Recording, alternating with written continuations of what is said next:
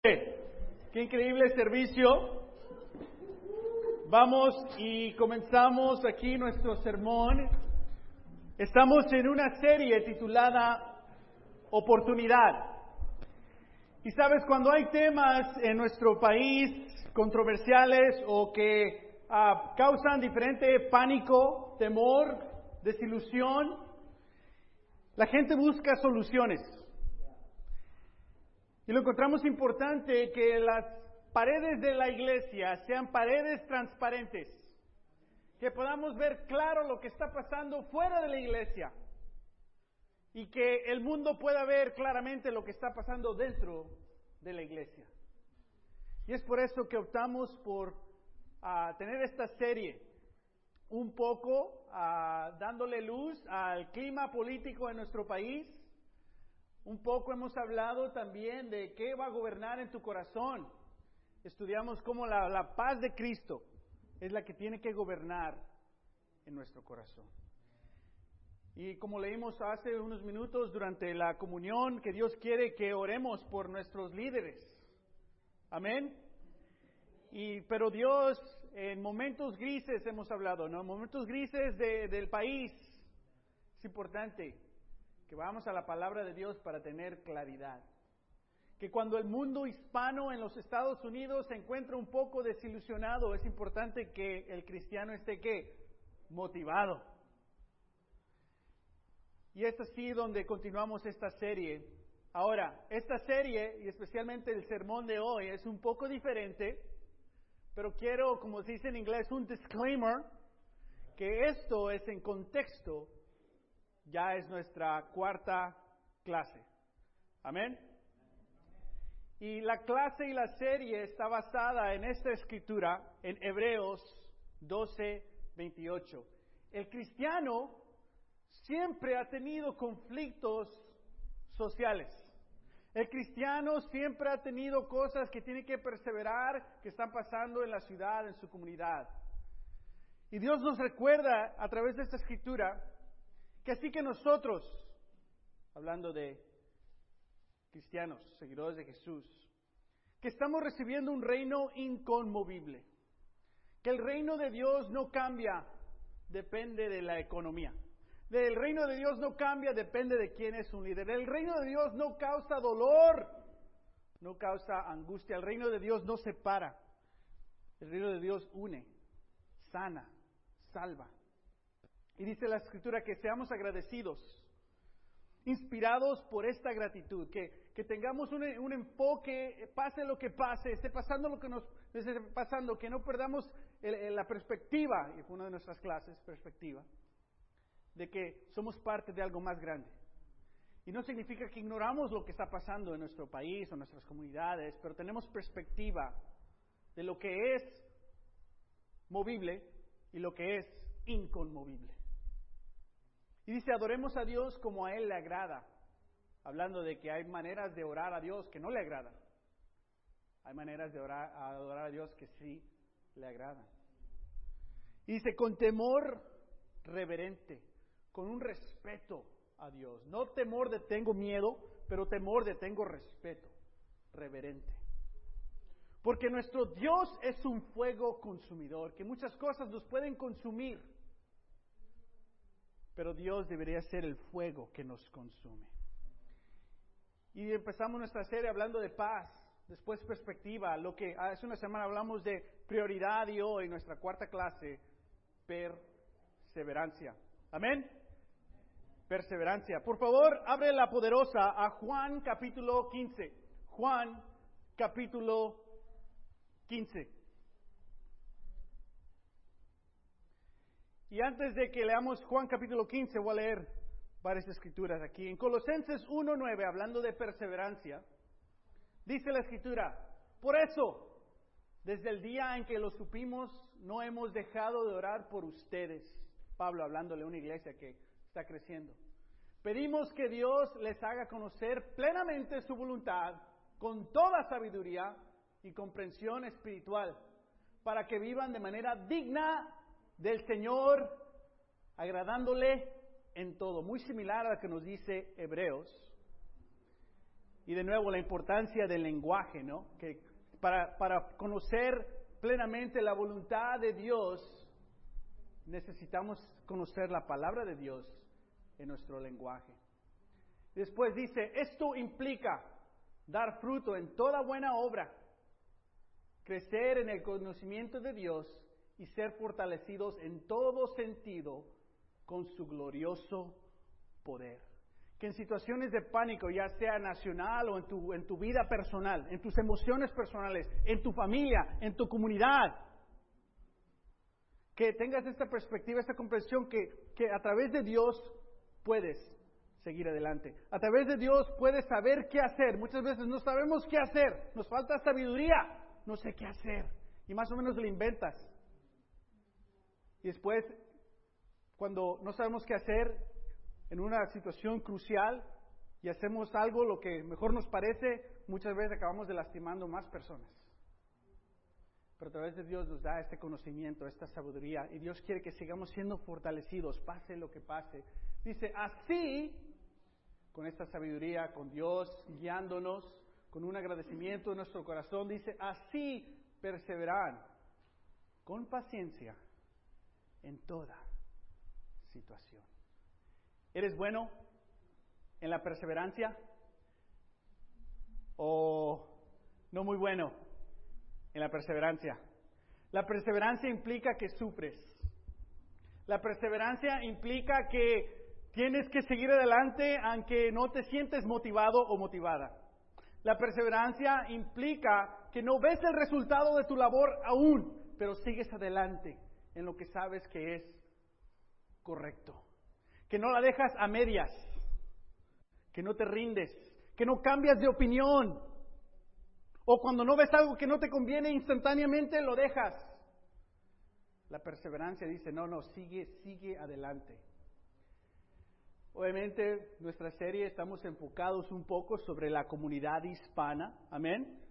Nuestro Ah, misión como iglesia es alcanzar a la comunidad que habla español, amén, pero somos parte de una iglesia internacional. Es más, el término latino, personalmente, ya lo he comunicado muchas veces, no me gusta, ¿no? Porque a veces podemos pensar en raza y cultura, pero en Cristo no debería ser divisiones por raza o por cultura. Sin embargo, los domingos son los días más segregados en los Estados Unidos, donde toda raza se junta con su raza, con su cultura, a ir a la iglesia. ¿Y en el trabajo qué? Todas las razas y culturas. ¿En la escuela qué? Todas las razas y culturas. Pero el domingo muchas veces con raza. dices, Martín, pero somos nosotros también. Mira nomás. No, no estamos aquí por raza o cultura. Estamos aquí por el lenguaje. Amén. Como ya nos recordó nuestra hermana Ramili. Y como iglesia misionera por lenguaje tenemos que seguir perseverando. Amén. Con paciencia en toda situación. La perseverancia la podemos aplicar personalmente y también la podemos aplicar como iglesia. Micro, solo tú, y macro, toda la iglesia, todo el grupo. Amén. Dice, dando gracias con alegría al Padre. Él los ha facturado para participar de la herencia de los santos en el reino de la luz que Dios nos ha llamado durante este tiempo para que podamos participar en su reino. Que el reino de Dios continuamente sigue invadiendo toda nación. Que el reino de Jesús sigue continuamente invadiendo todo corazón para que todos tengan una oportunidad de decidir si van a ser parte del reino de Dios o de no. Pero es un reino de luz, no es un reino de confusión, no es un reino de división. El reino de Dios, no hay desilusión en el reino de Dios. Al contrario, te sientes satisfecho. Amén. Te sientes cumplido porque esos vacíos que rellenamos con diferentes cosas se llenan con Dios. Dos puntos esta tarde en esta serie, oportunidad. Perseverancia es permanecer. Ese es uno de los puntos. Y dos, la perseverancia de unos es la oportunidad de muchos. La perseverancia de unos es la oportunidad de muchos. Socialmente, históricamente, la comunidad hispana, ya hablando de cosas sociales, siempre ha tenido que perseverar para qué? Para permanecer. Siempre.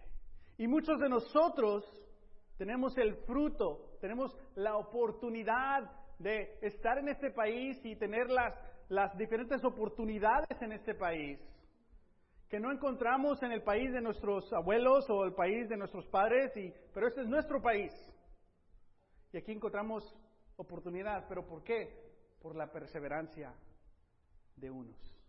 Que el sacrificio de unos de nuestros familiares, la perseverancia de ellos para muchos de nosotros se significó oportunidad. Que nosotros no tuvimos que tomar esas decisiones difíciles, en vez de dividir nuestras familias por necesidad económica. Pero la segunda, tercera, cuarta, quinta generación que estamos aquí, sí tenemos que perseverar, pero no como igual como nuestros padres, nuestros abuelos. La perseverancia de unos es la oportunidad de muchos. Juan 15, versículo 1, dice, hablando Jesús, dice, yo soy la vid verdadera y mi Padre es el labrador. Toda rama que en mí no da fruto, la corta. Pero toda rama que da fruto, la poda, la poda. Para que dé más fruto todavía. En inglés dice, I am the true vine, my father is the gardener. He cuts off every branch in me that bears no fruit. Well, every branch that does bear fruit, he prunes so that it will bear even more fruit. La perseverancia es permanecer, de cuando espiritualmente, cuando estamos, estamos dando fruto espiritual en nuestro carácter, nuestra fe, nuestro amor, nuestra bondad, nuestra, nuestra compasión, nuestra generosidad. ¿Qué es lo que dice esta escritura que hace Dios? Poda. Los que tienen jardines o los que fueron tus, tus chores creciendo, ¿no? Haciendo la yarda. Yo odiaba hacer la yarda. Te toca, ah, todavía no se ve muy grande. Se aguanta otra semana. Pero cuando te voy a pagar, no, pues vamos a hacerla, ¿no? Porque ya le falta una manita de gato. Ah, pero cuando tienes rosales, ¿no? Bellos, con sus flores, el olor, los colores, wow. Y después llega una etapa donde es tiempo de qué? Podarlo. y si lo has hecho, en veces cortas una de que, ira, esta todavía estaba, todavía aguantaba, ah, la voy a guardar. Porque somos una, una, gente sentimental, ¿no? La voy a guardar. Se la voy a dar a ella. Y después cuando acabas de podar el rosal, ¿cómo se ven los colores? El olor, visualmente, feo, triste. Toda la casa, si es en tu, tu, tu, tu jardín de enfrente, ¿no? como dices en Spanglish, tu yarda. ¿Cómo se ve? Feo. Pero ¿qué va a dar en unos meses? Más fruto. ¿Quién disfruta verse mal? No tener aliento para la vida, colores. Ah. ¿Quién dice, Señor, pódame, corta en mí para que siga dando más fruto? Sin embargo, lo pidamos o no, Dios dice, estás dando fruto, excelente, te voy a podar. ¿Ah? En lugar de que, que nos poden, nosotros queremos, elévame Dios, dile a todos lo excelente que soy. Cuéntales de mi fe. ¿Que no? ¿Qué? Porque queremos gloria, gloria, como cantamos, para nosotros. Pero no, es para Él. La perseverancia es permanecer, que Dios sigue podándonos nos guste o no. Pero el podarnos no es por muchas, en veces puede ser disciplina, pero en veces es esto, que des más fruto. Amén. Y la rama que no da fruto. ¿Qué dice la escritura? Que la corta totalmente. ¿Le estás, ¿Le estás dando fruto a Dios? Continuamos para hacer este punto. Versículo 3, Jesús les dice a sus apóstoles aquí, ustedes ya están limpios por la palabra que, por la palabra que les he comunicado. Versículo 4, aquí es el enfoque de este punto. Permanezcan en mí y yo permaneceré en ustedes. Así como ninguna rama puede dar fruto por sí misma, sino que tiene dar fruto, perdón, sino que tiene que permanecer en la vid. Así tampoco ustedes pueden dar fruto si no permanecen en mí. En mis tiempos de más joven, todavía me considero joven, pero no tanto. Y en las mañanas, cuando me despierto, me duele la espalda, me recuerdo que ya, ya están pasando unos añitos ahí. Pero no muchos. No me juzgues. Pero uno de mis anhelos de adolescente era, yo quiero cambiar el mundo. Yo quiero mejorar la vida. Yo quiero mejorar la vida de los hispanos. Y empecé a escuchar diferentes músicas, leer diferentes libros y empecé una mentalidad de quiero hacer una diferencia.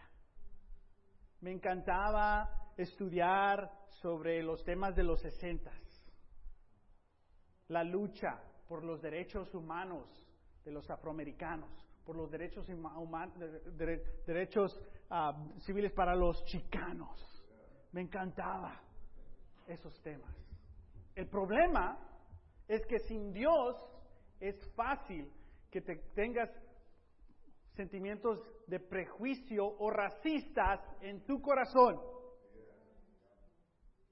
Y recuerdo como que llegué a la iglesia a los 18 años, no estudié la Biblia, me bauticé, fue parte ahí del ministerio. Aquí está con nosotros un amigo, Jonathan Puerto.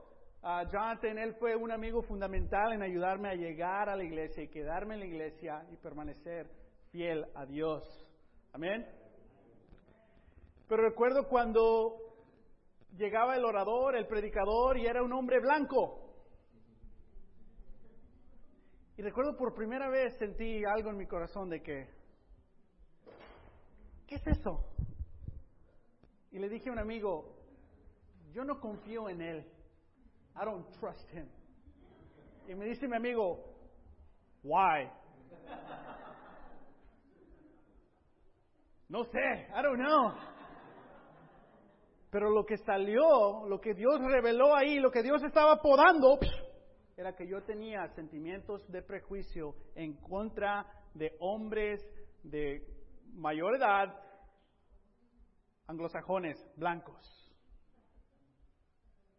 Y cuando te ves algo en ti mismo que no te queda bien, oh, no, y lo niegas, no, no, no. Pero ¿por qué dije eso? ¿Por qué sentí eso? Si fuera un hispano un afroamericano predicando, no hubiera sentido eso. Pero fue porque crecí en esa cultura que me, me desvió un poco. Porque cuando no permaneces en Dios, pero quieres hacer algo bueno, no en verdad das fruto espiritual. Jesús dice, ustedes han tenido excelentes ah, experiencias. Es más, yo, Jesús mismo, los he entrenado. Ustedes han visto cosas, ya saben hacer muchísimas cosas, ya saben qué no hacer y ya tienen el respeto de la comunidad porque los han visto conmigo. ¿Y qué les dice Jesús? Permanezcan en mí. Porque si no permanecemos en Cristo, hay cosas en nuestros corazones que nos desvían, que nos contaminan. Amén. Y Dios se da cuenta de eso y nos dice, hey, hey, cambia, cambia. Pero lo opuesto es verdadero. Cuando empiezas a crecer y a madurar, ¿no? Porque después de esa conversación lo platiqué con los hermanos, ¿no? Oré y dije, no sé qué es esto, no sé de dónde salió, explícame. Ya un hermano ahí, un shepherd, me empezó a platicar y ayudar y salió eso de que, wow, esto es pecado en mi corazón. ¿Cómo llegó aquí? Más o menos lo entiendo, ¿no? Que en una comunidad toda mexicana, estas, estas lecturas que veía. Y yo veía un enemigo en todo esto. ¿Quién? El hombre blanco americano. Por su culpa. ¿Que no? Eso sentía. No es verdad. Eso es lo que sentía. Digo, que no, sí, no, no, no. Pero estoy estudiando la Biblia, no, el enemigo no es carne y hueso. El enemigo es un enemigo espiritual. El enemigo siempre quiere dividir. El enemigo siempre quiere infiltrar nuestro corazón, nuestras comunidades y dividirnos para que veamos color, raza, diferencias y haya miedo, prejuicios, racismo y todo eso. Amén. Y hemos hablado un poco de eso. Y mi responsabilidad en este clima, donde hay mucha tensión, ahora tengo que usar mi credencial de, de hispano, latino, mexicano, lo que sea, para no retar a otras razas o cultura, pero para retar a mi propia gente. Amén. Porque en Mateo 7, ¿qué dice Jesús? Take the plank out of your own eye.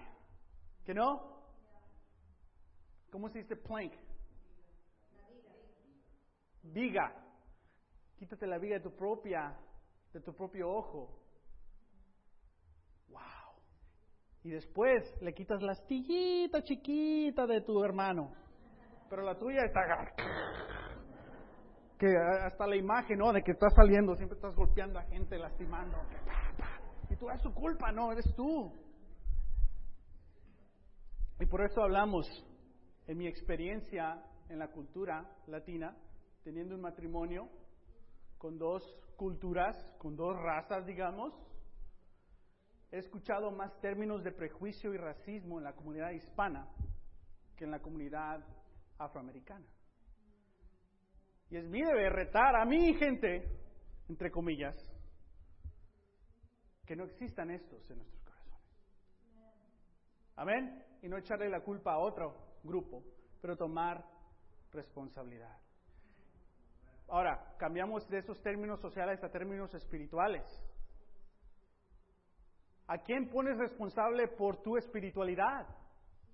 ¿A otros o a ti mismo? ¿A quién como iglesia ponemos responsables sobre la, la salud y el crecimiento de la iglesia? ¿A otros o a nosotros mismos? Imagínate si todo grupo, todo, toda política tomarían Mateo 7 y aplicaran Mateo 7 siempre. Y decir, no, pues veo algo, pero tal vez es astilla. ¿Dónde está la viga de aquí? Mete si todo grupo participara en la palabra de Dios, ¿dónde estaría la sociedad? si fuera así. Y obviamente otros grupos fuera de la iglesia no van a participar o perseguir o, seguir practicando la palabra de Dios, pero como iglesia nosotros sí. Como cristianos nosotros sí. Amén. Y tenemos que luchar para permanecer en Él. ¿Estás de acuerdo? Tenemos que permanecer en Él. Sabes, esto es algo condicional. ¿Qué pasa si no permaneces en Él? Vemos aquí Dios diciendo, yo, yo sé quién soy, yo te he elegido, tú estás conmigo, pero tú tienes tu decisión. ¿Permaneces o no permaneces? Para la comunidad millennial, en los hispanos, ¿no? Puede haber muchos peligros aquí. Creando en ellos los sentimientos que tenía Little Martin en high school, sentimientos de prejuicio, racistas, tal vez. Pero es importante que entendamos, el enemigo no es carne y hueso, el enemigo es espiritual, es el diablo queriéndonos dividir. Nuestra responsabilidad es permanecer en Dios. Y si en verdad queremos cambiar el mundo, la palabra de Dios dice, sin mí no puedes hacer qué? Nada. ¿Es verdad esto? No. No es verdad eso. Sin Dios puedes hacer grandes cosas. sin Dios puede hacer grandes diferencias. Solo decir sin Él no podemos hacer nada no es verdadero. Cuando lo ves así. Obviamente, sí es verdad, lo está diciendo Jesús, pero ¿de qué está hablando Jesús? De fruto espiritual. Que si no estás, si no permaneces en Jesús, no vas a ayudar a la humanidad. Te vas a enfocar en ayudar a un grupo que simplemente va a continuar esta división. ¿Sí me explico? Pero en Cristo, como cristianos hispanos, tenemos la oportunidad de permanecer en Él tomar responsabilidad por nuestros pensamientos, emociones, historia, intención, todo eso. Y poder ser parte del reino de Dios, que es un reino de luz. Ser consumidos por Dios, no por odio o cosas políticas. Amén. La perseverancia es importante. Dios dice aquí en esta escritura de Romanos 5, vamos a leer lo, de abajo, dice, y no solo en esto, sino también en nuestros sufrimientos, porque sabemos que el sufrimiento produce qué? Perseverancia. El sufrimiento produce perseverancia. La perseverancia interesa de carácter. La interesa de carácter da es increíble que con Dios parte de, sufrir es, en veces Dios lo, lo, deja. ¿Por qué? Porque nos está podando. ¿Para qué? Para que tengamos un carácter mejor. Hablando un poco, les dije que esto es un poco diferente hoy, ¿no? Y otro disclaimer aquí. Esto es en contexto de nuestra serie Oportunidad. Pero ha habido muchos temas, ¿no?, que se oyen en la radio, en la tele, en los redes sociales sobre los hispanos, sobre la inmigración y todo eso. Mi educación es en literatura en español. Fue hace muchos años antes de que Dios me había llamado al ministerio en español, pero Dios ya sabía lo que iba a hacer. Y unos libros que leímos, que no terminé, pero ahora lo estoy terminando y me está inspirando mucho, es este libro llamado Harvest of Empire, de un americano llamado Juan González. como que ese no es americano? Sí, nació aquí, él creció aquí, es americano. Él se considera americano. La historia de latinos en América. Y básicamente te voy a decir un poco la historia para educarnos nuestra perspectiva, ¿no? nuestra perseverancia en nuestra historia. Porque uno de los retos que nos ha dolido a la comunidad hispana es de que se han visto los hispanos como unos ladrones, que no, que no trabajan, que, están quitando oportunidades a otros, sin embargo, cuando ves la historia, eso no es verdad. Pero tampoco podemos tomar el término de que, no, land power, Mexican, no. Amén. El cristiano no toma esos, esos puntos. El cristiano une, sana, enfoca en Dios, que quiere, Dios quiere estas cosas para quién? Para todos. Ahora, vamos a hablar. Lo que habla este libro es lo siguiente. Los inmigrantes latinos. inmigrantes, se lea el número uno. Inmigrantes siempre han existido desde el principio de la civilización humana. El ser inmigrante siempre ha existido. Las razones son básicas. Porque gente se muda a un lugar o a otro a, y siempre ha habido cambios. ¿Pero por qué? ¿Por qué se muda? ¿Por qué siempre ha habido la, inmigración en toda la historia humana? Bueno, por la inanición o que el hambre o condiciones deterioradas en sus lugares, en sus territorios, tal vez por persecución sobre política o religión, usualmente para buscar mejor oportunidad, más suerte en otros lugares siempre ha estado en el humano comenzar algo nuevo en otro lugar. Lo único diferente aquí es que la inmigración Latinoamérica y la presencia latina en este país es un poco diferente a la inmigración, por ejemplo, que hizo los europeos a este continente. De ciertas maneras. Una es la mayoría de los inmigrantes en este país llegaron aquí por política de este país exterior en otros países como Cuba, dominicanos, salvadoreños, nicaragüenses. Que este país tuvo diferentes intervenciones políticas en esos países y esos, esas gentes, por ejemplo, de esos cuatro países, llegaron a este país porque fue parte de lo que estaba instalando políticamente, era parte de la solución. Y dos, por necesidades laborales internas. Hubo mucho tiempo en este país donde se necesitaba labor, se necesitaba trabajadores. ¿Y quién fue invitado? Especialmente los mexicanos, los puertorriqueños y los panameños fueron traídos por este país, a este país, para que trabajen. Ahora, ¿por qué es diferente a los europeos el lenguaje? ¿Cómo? De inmigrante a casta lingüística y racial. Es decir, que el inmigrante europeo llegó a este país, pero fácilmente se adaptó y aprendió el lenguaje. Y ahora no, es, el lenguaje une. Los latinoamericanos que llegaron a este país, varios se adaptaron y aprendieron el idioma inglés, pero muchos de ellos no aprendieron el idioma inglés. ¿Por qué? Porque no había necesidad. Porque se quedaron en grupos y comunidades que hablaban español.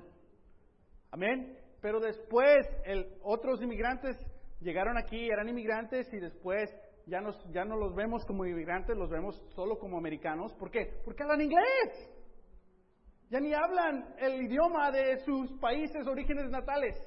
Sin embargo, el latino, de una manera u otra, ha mantenido el lenguaje. Y uno dice, eso es bueno, y otros dicen, no, eso es malo. Pero es por eso que el inmigrante latino nunca llegó de inmigrante a ser visto como un ciudadano americano totalmente, por términos de lenguaje y términos raciales. Obviamente nuestra historia en Estados Unidos es un poco, bueno, no es un poco, es, es muy ah, triste, ¿no?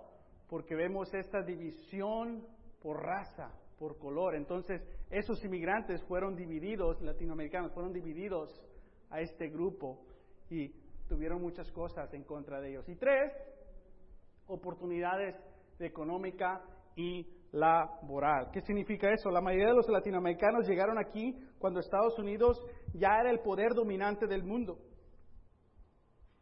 Ya que nuestra sociedad estaba entrando a un periodo postindustrial y como nuestra brecha entre ricos y pobres estaba creciendo, las clases sociales ya estaba, una división entre ricos y pobres. Durante esa etapa entraron los latinoamericanos en este país.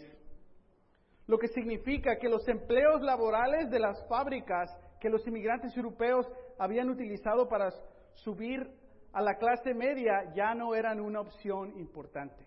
Que los inmigrantes de Europa entraron a este país y había muchos trabajos laborales y pudieron hacer mucho dinero y crecer a de, ser inmigrantes pobres a la clase media.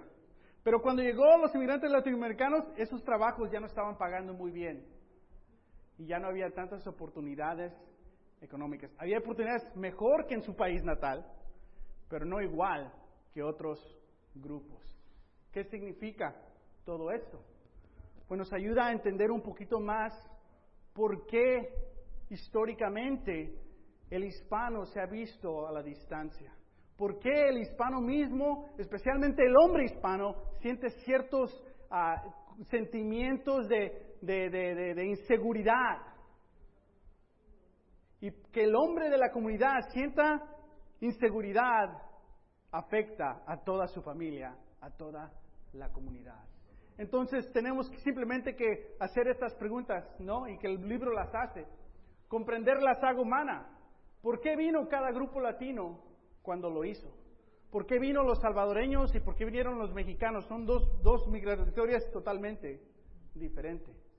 ¿Por qué vinieron algunos y otros emigraron? En absoluto. ¿Por qué varios grupos se vinieron de ciertos países y otros grupos ahí se quedaron en sus países? ¿Qué descubrieron? Experimentaron los pioneros de cada grupo cuando llegaron aquí. Por ejemplo, cuando llegaron los cubanos, pues ellos fueron ayudados ¿no? por exilio político. Su experiencia ha sido totalmente diferente a los de Panamá. Entonces, en veces no, no entendemos esto. ¿Cómo interactuó con los otros estadounidenses? Muchos grupos sí se aferraron, se, se fueron a lugares donde no había otros hispanos, o, tenías que hablar inglés porque tenías que hablar inglés y hablaron inglés y, y años después ya no hablaban español. Otros llegaron aquí a Los Ángeles. Ni ocupas inglés en Los Ángeles, todo en español, en veces al contrario. Los que hablan inglés tienen que aprender español.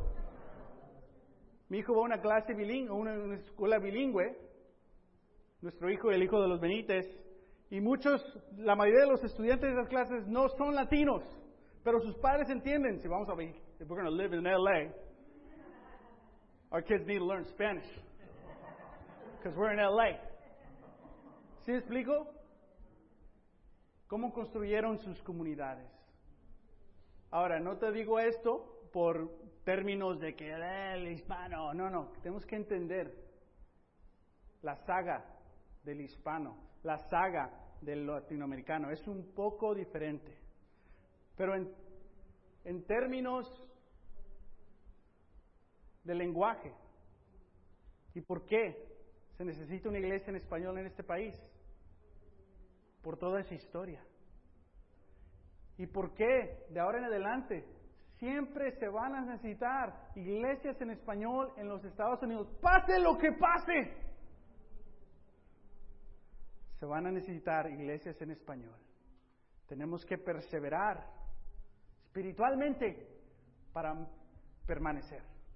Perseverar espiritualmente para que entre, sigue creciendo esta, estos grupos, estos grupos hispanos que no van a dejar el lenguaje.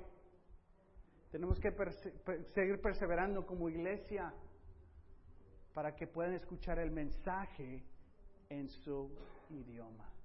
Amén. Por ejemplo, cuando los, los, los franceses, ¿no? Esto es solo la publicidad francés.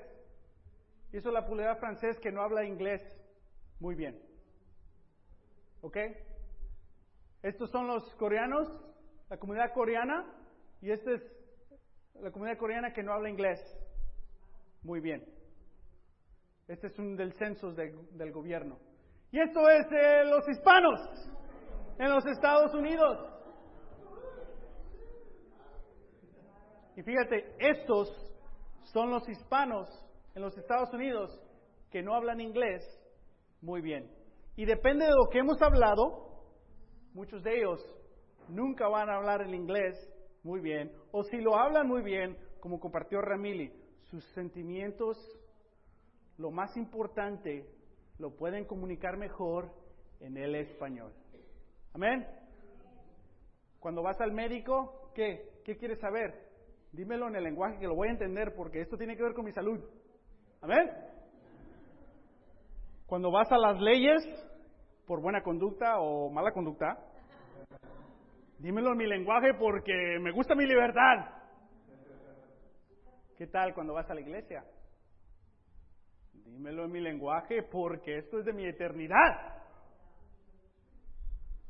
Tenemos que seguir perseverando como cristianos, como cristianos hispanos, y como iglesia en los Estados Unidos. Amén. Y como ya hemos hablado muchas veces, estas son solo las iglesias en, español en los Estados Unidos.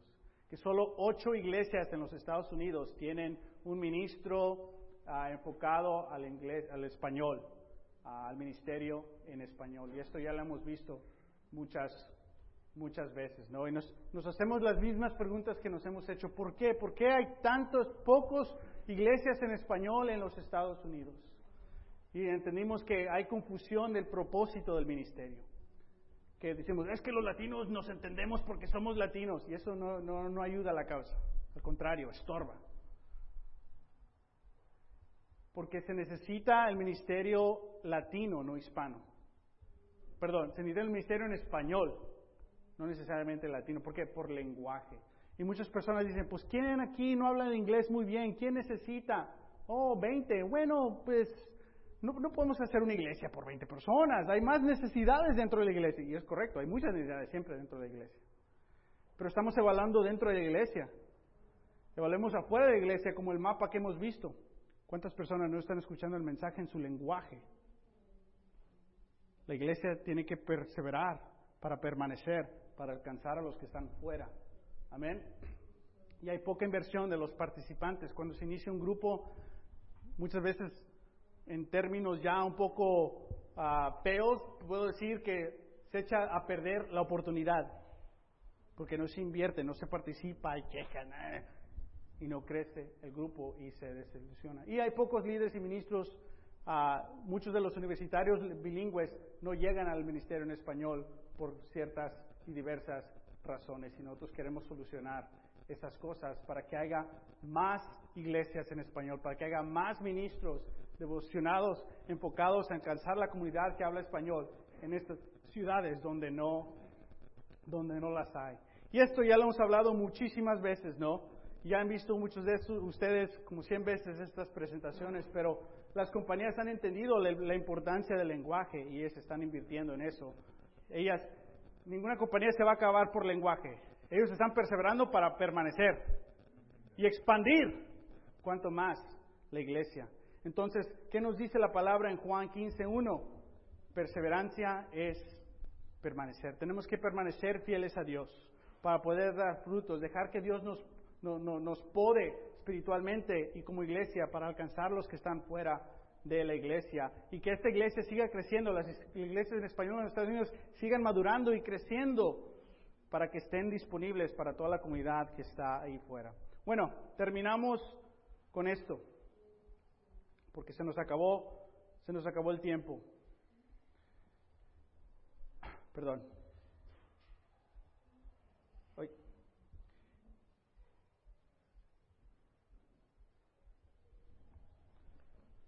En 1 Timoteo 4, 16.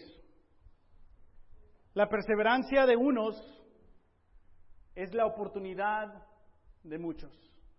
Muchos de nuestros antepasados llegaron aquí y nos dieron esta oportunidad. Nosotros somos el fruto, las oportunidades que tenemos son el fruto de su perseverancia. Pero como, como cristianos y como iglesia en español, vamos a ver esta escritura un poquito diferente. Dice, ten cuidado de tu conducta y de tu enseñanza. Persevera en todo ello. ¿Qué es todo ello? Tu conducta, y tu enseñanza. Porque así te salvarás a ti mismo y a los que te escuchen. Si permanecemos en Cristo podemos dar fruto.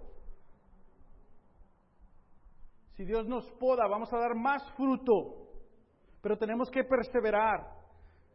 Y la perseverancia de unos dan la oportunidad a muchos. Si tu iglesia, si tu hermano, hermana, perseveras en tus retos, en tus tentaciones, en tus angustias, en tu fe, le estás dando la oportunidad a otros. Porque dice la escritura, ten cuidado con tu conducta, cómo vives, cómo hablas, tus relaciones y tu enseñanza, la doctrina correcta y bíblica. Persevera en ellos, ambos. Y si lo haces, te salvas a ti mismo y salvas a tu audiencia, los que te escuchan. Lo opuesto es verdad. Si quieres ser una buena persona, pero no quieres seguir la enseñanza, no perseveras en ellos, no te salvas a ti mismo y no das fruto ayudando a otras personas. Si te sabes las escrituras, las recitas, yo desde niño crecí en la iglesia, pero no vives de acuerdo a la palabra de Dios, no perseveras en ellos, no te salvas a ti mismo y no haces un fruto eterno en tu comunidad. Perseverar es permanecer y la perseverancia de una de unos es la oportunidad de muchos. ¿Qué oportunidad tiene el cristiano bilingüe hispano en este país? Dios ha abierto las puertas y lo ha coordinado todo para alcanzar más y más personas. Iglesia, Manos a la obra. Gracias.